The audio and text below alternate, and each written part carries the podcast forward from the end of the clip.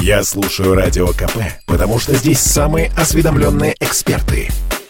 И тебе рекомендую.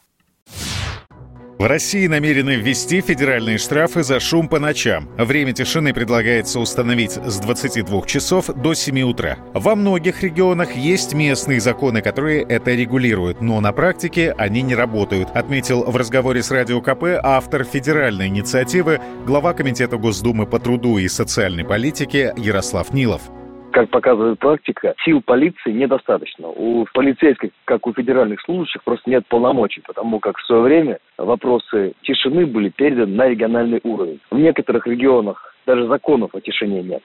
В Москве, например, закон о тишине есть, но штрафовать по московскому КОАПу сотрудники полиции, вот, то есть органов внутренних дел, не могут. Поэтому мы предлагаем поднять это на федеральный уровень и в административном кодексе предусмотреть ответственность за нарушение тишины в ночное время.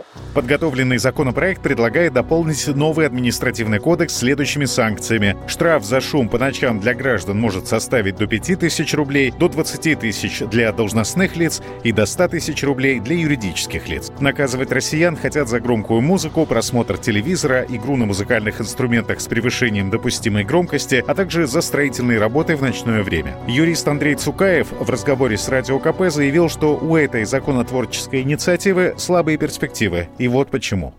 Ну, совершенно случайно, да, у вас упала на кухне ваза, разбилась. Шум, шум. Вот опять же критерии, да, критерии того, каким образом, каким образом определить степень причиненного вреда. Вот просто сам факт того, что, простите, кто-то громко захрапел, да, за стенку. Или, так сказать, действительно нужно, так сказать, э, создать определенное шумовое поле в течение определенного периода времени, да, когда или это должно носить вот э, системный характер? Ответа, я думаю, на этот вопрос нет у тех, кто предлагает этот законопроект.